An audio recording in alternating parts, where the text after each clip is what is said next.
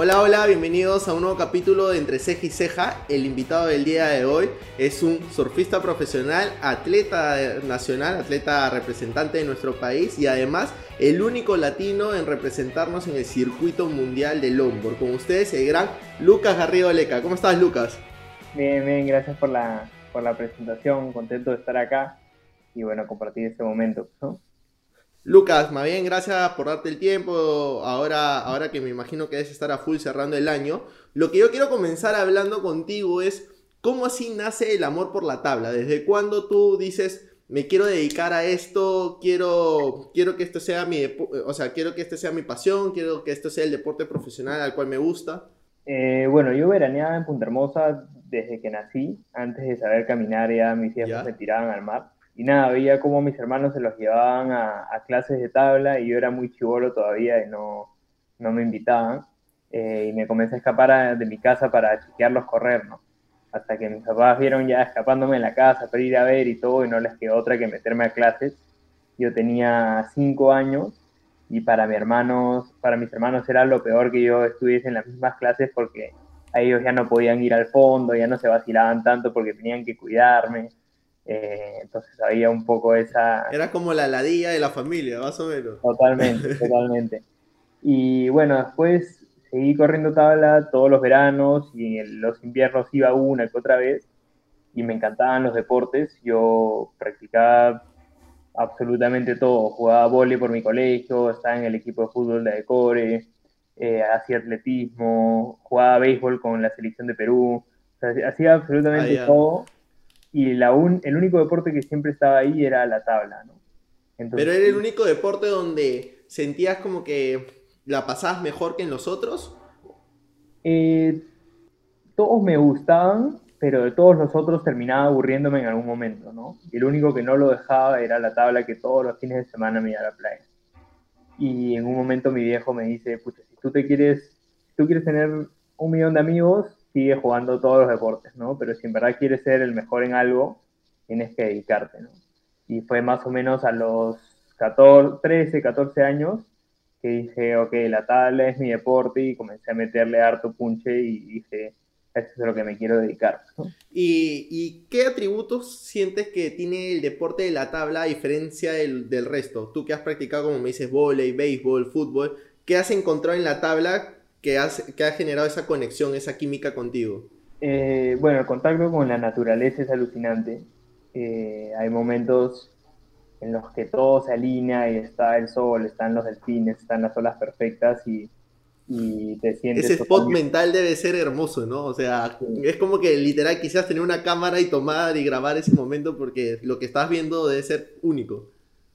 Eso y lo otro es eh, la adrenalina, ¿no? Los momentos en los cuales realmente estás poniéndote de repente en peligro o hay situaciones un poco críticas, es donde más vivo te sientes, ¿no? Cuando tienes miedo, cuando sientes que de repente la puedes fregar o que algo puede salir mal, es donde tu mente no tiene a otro lado donde irse, ¿no? Solo estás pensando en ese momento y te sientes súper vivo y eso fue lo que me, lo que me enganchó, Y cuando a los 13 y 14 años te diste cuenta y comenzaste a dedicarte de manera profesional a la tabla, eh, ¿cuál fue el primer logro que dijiste, sí soy bueno en esto?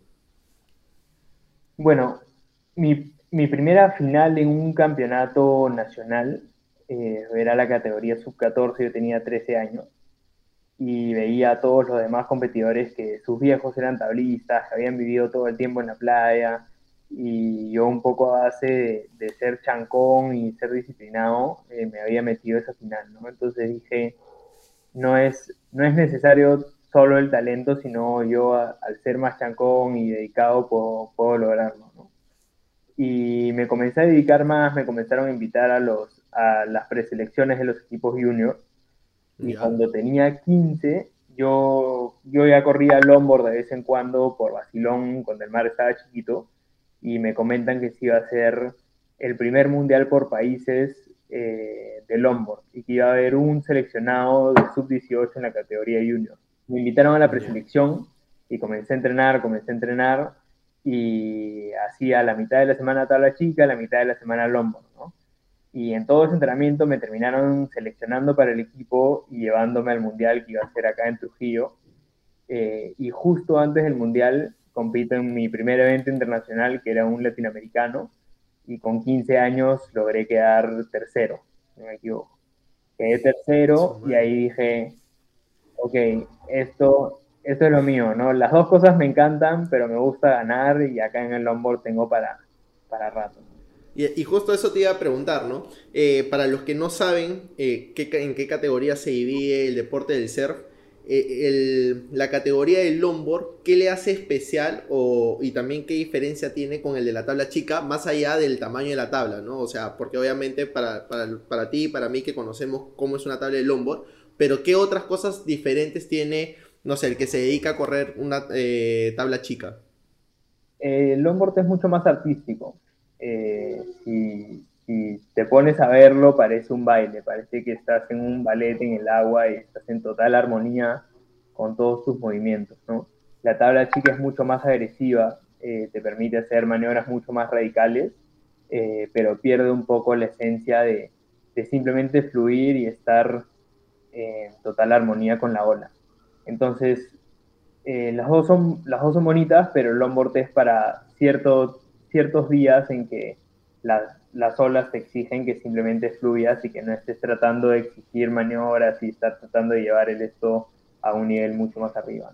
¿Y tu día de entrenamiento, o sea, ha cambiado desde cuando comenzaste a ahora? ¿O cómo es un día de entrenamiento de Lucas? Preparándose ya sea para un campeonato o en el día a día, ¿no? Eh, de hecho, cuando era más chivolo entrenaba más. Eh, me metía hartas horas de entrenamiento en el gimnasio, hartas horas en el agua, estaba todo el día en el agua, de ahí tenía mis momentos para meditar, para estirar y todo.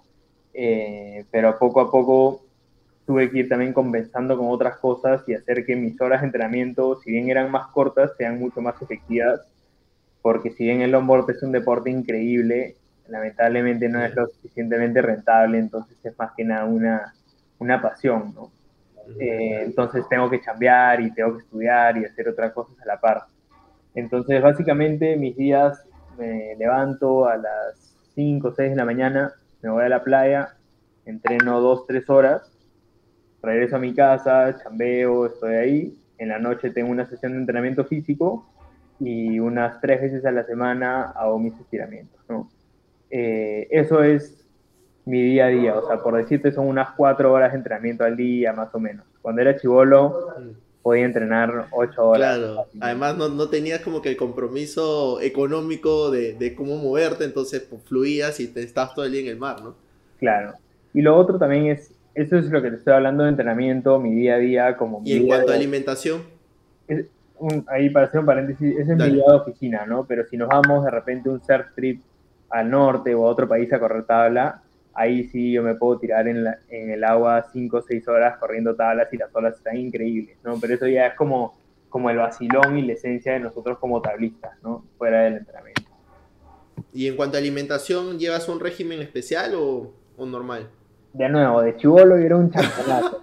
medía mis pollos, medía mis cestos, el, el agua, la cantidad, todo. Ahora básicamente, cuando estoy cerca a competencias, no chupo, eh, no gaseosas, no galletas, no azúcares, y básicamente como bastante y bien. O sea, en la mañana me levanto 5 y media de la mañana, me preparo, me avena mis huevos, me voy a correr tabla, regreso, eh, regreso y desayuno de nuevo, me avena, mis huevos, unas frutas, eh, me almuerzo, almuerzo casero en la noche, tal cual, y trato de siempre estar eh, con algo en la barriga, ¿no? Porque me da hambre todo el día, o sea, trago así... No, ya, además me imagino, pucha, no sé, dos, tres horas en el mar, eh, las calorías que es quemar son tremendas y por eso regresas y quieres bajarte toda la olla, ¿ya? Sí, olvídate, aparte siempre en Punta Hermosa, en San Bartolo, tienes el mercadito que te, te engríen, aparte de darte tu sándwich buenazo, te, dan tu yapa de quequito de plátano, lo que fuese, entonces, pucha, es imposible no, no pecar ahí, ¿no? Y el deporte del surf, ya viendo un poco el análisis de tu lado, ¿cómo está la situación hoy en el Perú? ¿Ha ido mejorando? ¿Se ha estancado? El surf ha crecido alucinantemente. O sea, la pandemia, los Juegos Olímpicos, todo ha hecho eh, que el crecimiento sea exponencial, ¿no? De hecho, en la pandemia a todos nos, A todos nos encerraron y no se podía jugar fútbol, no se podía jugar tenis, nada de eh, El mar era, el mar era, los deportes acuáticos era lo único que te podía salvar de, de la rutina, ¿no? Era lo único que se podía hacer y aparte ya no tenías la juerga del fin de semana. Entonces ya no era que el sábado o el domingo te levantabas pues a las 2, 3 de la tarde, sino que te levantabas temprano y ¿qué podías hacer? Hacer deportes, ¿no? Entonces ya la gente comenzó, no, no estoy hablando de mí, no estoy hablando de en general. que conozco que comenzó a practicar este deporte, ¿no? Y ahí es que la gente se ha enganchado y ahora el surfing está mucho más grande, ¿no? Que hayamos estado en los Juegos Olímpicos también nos dio una discusión alucinante que, que ha hecho que, que ya el deporte sea mucho más masivo, ¿no? ¿Y, y hay un apoyo del Estado o, o, como en todos los deportes más allá del fútbol es distante? Eh, del Estado sí, sí tengo un apoyo, eh, gracias a Dios, ahorita ellos son prácticamente mis, mis únicos oficiadores, eh, los que me paran la olla por decirlo de una forma, ¿no? Ahorita vivo con mis papás, entonces claro. está, está bien, ¿no? Pero no da obviamente para, para vivir de esto y independizarme y todo, ¿no? El problema que veo yo ahorita con el deporte, en general, no solo en la tabla, es que ha salido un montón de competencia en temas de marketing. Antes nosotros de repente éramos los mejores influencers porque éramos líderes de opinión y de hecho la gente nos seguía y todo. Pero ahora de repente tienes a un patita de Esto es Guerra o de cualquier otro de la farándula que va a tener mucho más alcance y de repente para una marca eso puede ser más atractivo, ¿no? Entonces lo que yo trato de hacer entender es que ahí por un lado tienes el alcance y por el otro lado tienes ya lo que es el, el prestigio y los valores con los cuales quieres asociar tu, tu marca, ¿no? Por un lado le das el estatus y por el otro lado le das los números. Entonces nosotros hemos tenido que aprender a, a marketearnos y hacer las redes, pero es bien, nosotros no estamos así tan acostumbrados a meter pues el... Claro, el, grabarte en selfie, hacer, hablarle a la cámara, ¿no? O sea, ustedes la rompen en el deporte y ya lo que venga después es parte de, ¿no? Claro, y al mismo tiempo es complicado.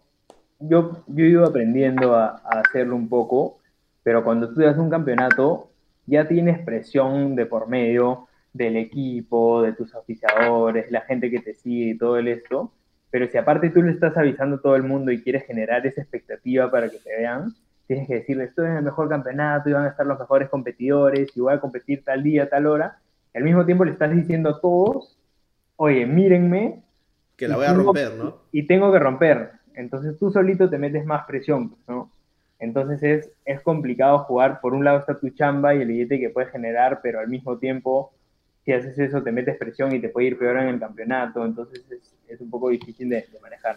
¿Y cómo manejas tú ese lado psicológico, ese lado tanto de, la presión y también de la frustración que puede generar la expectativa que tengas de ir a un campeonato y que no sea el resultado esperado? Eh, bueno, chambeo con, mi psicólogo, Jorge Moreno, eh, que es un capo.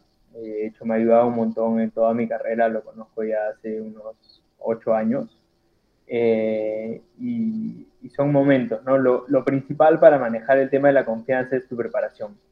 Mientras más preparado estés, tu cabeza va a estar mucho más, mucho más sólida, vas a confiar más en lo que estás haciendo, ¿no? Eh, y de ahí, bueno, trabajas mensajes positivos, tengo mis, mis propias rutinas eh, de, de autohabla, o sea, de yo hablarme a mí mismo para ponerme en las pulsaciones ideales y con mi mente en el sitio ideal para empezar a competir, ¿no? Yo una vez que entro al agua, mi mente está lista para estar enfocado solo en mí en ese momento y lo que más me motiva es dar un super show. O sea, yo antes de repente me, me presionaba al decir, pucha, la gente me va a ver y ahora he logrado con mi psicólogo cambiarlo a todo lo contrario, ¿no? Yo voy a entrar al agua y voy a hacer que todos se vacilen y disfruten de lo que estamos haciendo, Lo que yo sí he visto, eh, revisando un poco tus videos en cuanto a algunas competiciones, es eso, ¿no? Que tú disfrutas tanto así como que si fuera, no sé, un show, una parte de, un evento artístico, tú en la tabla, ¿no? O sea, tratas de pasarla bien más allá del resultado. Claro, es que al final yo llegué un poco a eso, ¿no? Se, se convirtió el deporte en, en, mi chamba y a un momento en que literal yo tenía que ir a mi entrenamiento físico, pasar tarjeta, tantas horas, ir a correr el mar, a la playa con un frío horrible y no lo estaba disfrutando, ¿no? Claro, se convirtió en una rutina que al final era una parte, una obligación para ti, ¿no? Una obligación y aparte el longboard es increíble, pero es una tabla para un tipo de olas en específico. Entonces hay muchos días en los cuales una persona normal no estaría corriendo con el longboard porque no es la tabla ideal, no te vas a vacilar tanto como con una tabla chica. Pero nosotros como es nuestro deporte y tenemos que ser los mejores en eso, tenemos que usar esa tabla todos los días.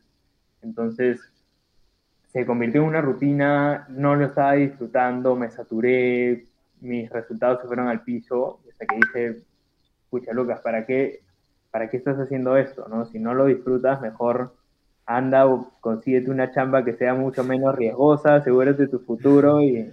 ¿Y llegaste a pensar en un momento ahí de dejarle el deporte? ¿Dejar de correr longboard?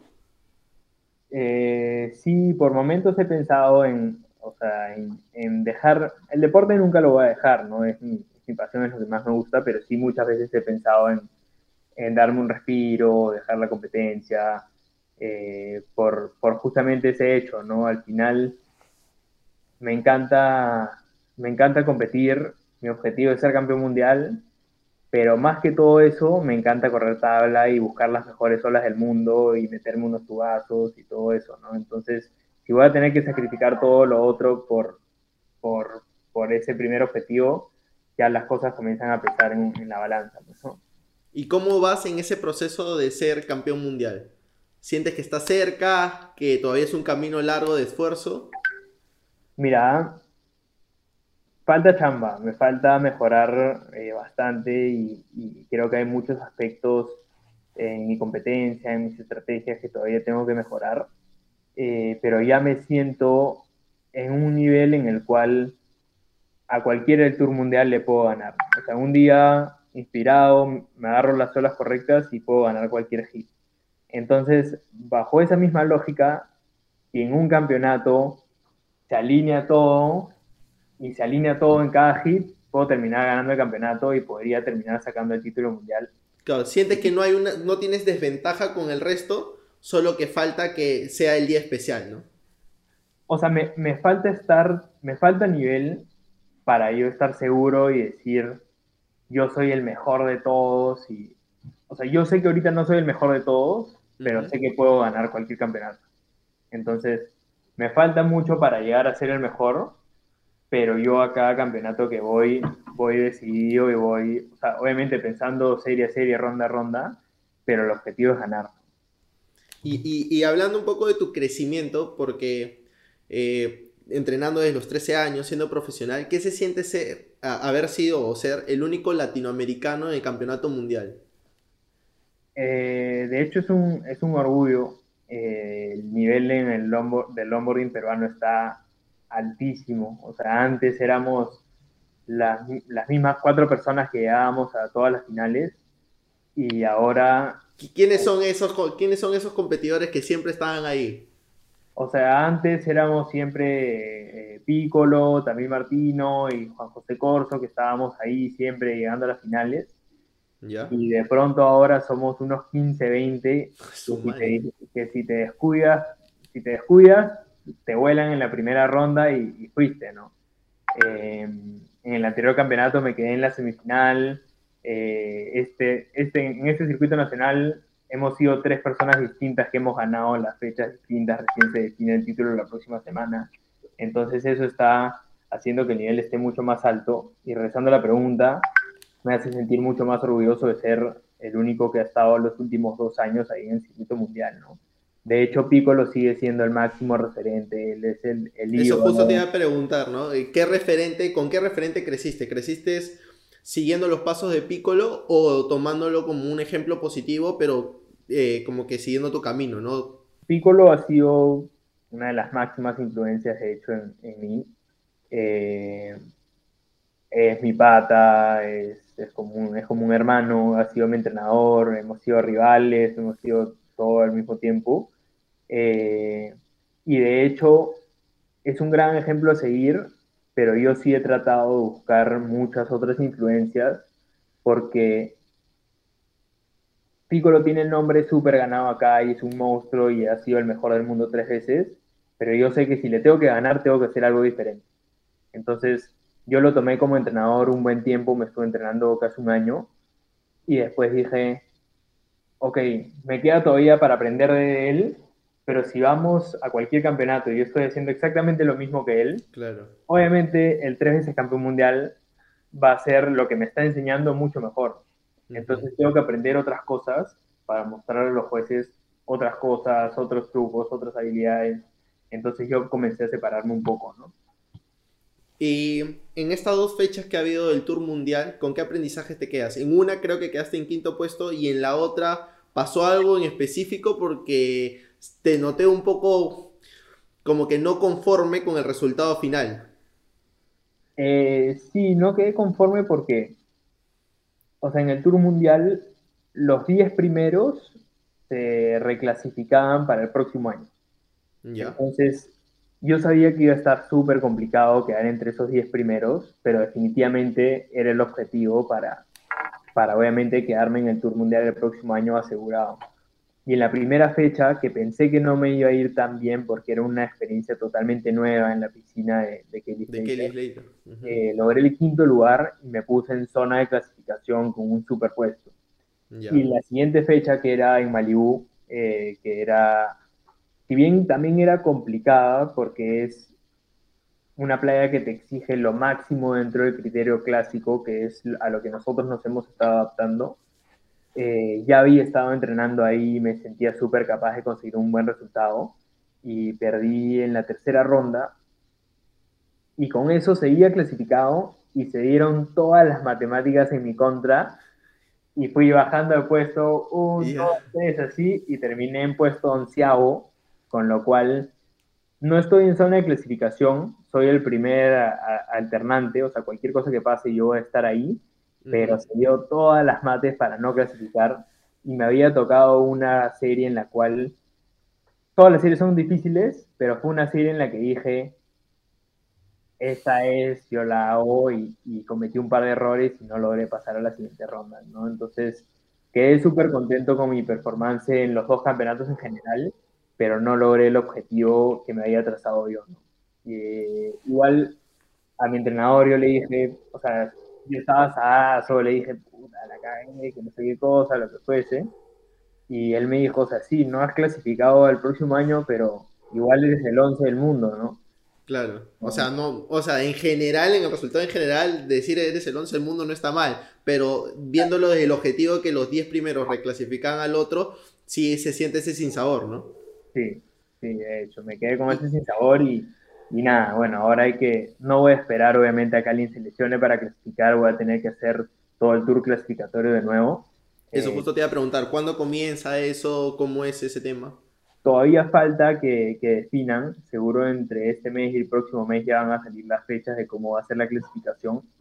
Eh, así que nada, esperando para ver cómo, cómo es eso para volver a meterme ahí, pues, ¿no? ¿Y qué expectativas o qué se viene con Lucas aparte de eso para el 2022? Eh, bueno, quiero meterme al Tour Mundial de nuevo, eh, quiero estar ahí, representar a Perú. Eh, van a ser los clasificatorios para, para Santiago 2023, para los Panamericanos, y hay un solo cubo para longboard. El nivel acá está altazo, así que vamos a pelearnos los, sea que súper fuerte. ¿Y por qué le dan tan poco cupo al deporte, a, la categoría del longboard? Eh, o sea, todo el tema eh, olímpico y todo el circuito olímpico se basa en la popularidad del deporte, que tanta gente lo practica, que tanta gente lo ve, eh, el tiempo y todo esto, ¿no? Entonces, el surfing es nuevo tanto en los Juegos Olímpicos como en los Panamericanos y les han dado un número de participantes y obviamente la tabla chica es la más popular que han conseguido solo dos cupos.